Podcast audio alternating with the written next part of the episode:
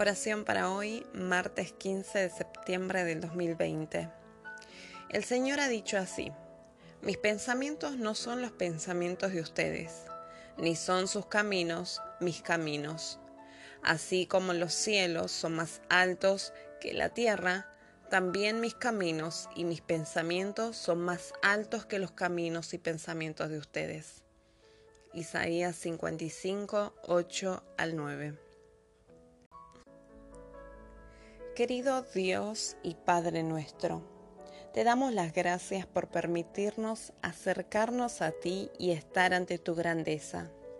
Te damos las gracias por ayudarnos durante toda nuestra vida aquí en la tierra, por fortalecer nuestra fe en ti y nuestra confianza en todo lo que haces.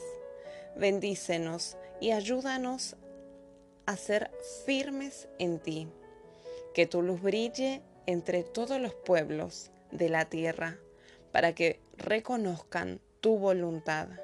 Que tu luz brille para que tu nombre sea alabado y podamos regocijarnos en el nuevo tiempo que tú nos das, porque tú te ocuparás y lo lograrás. Aun cuando nosotros, los humanos, no sabemos qué será de nuestro tiempo, tú sabes cuáles son nuestras necesidades y dejarás que tu nombre sea honrado. Traerás tu reino y cambiarás todo para el bien. Por eso te lo agradecemos en el nombre de Jesús. Amén.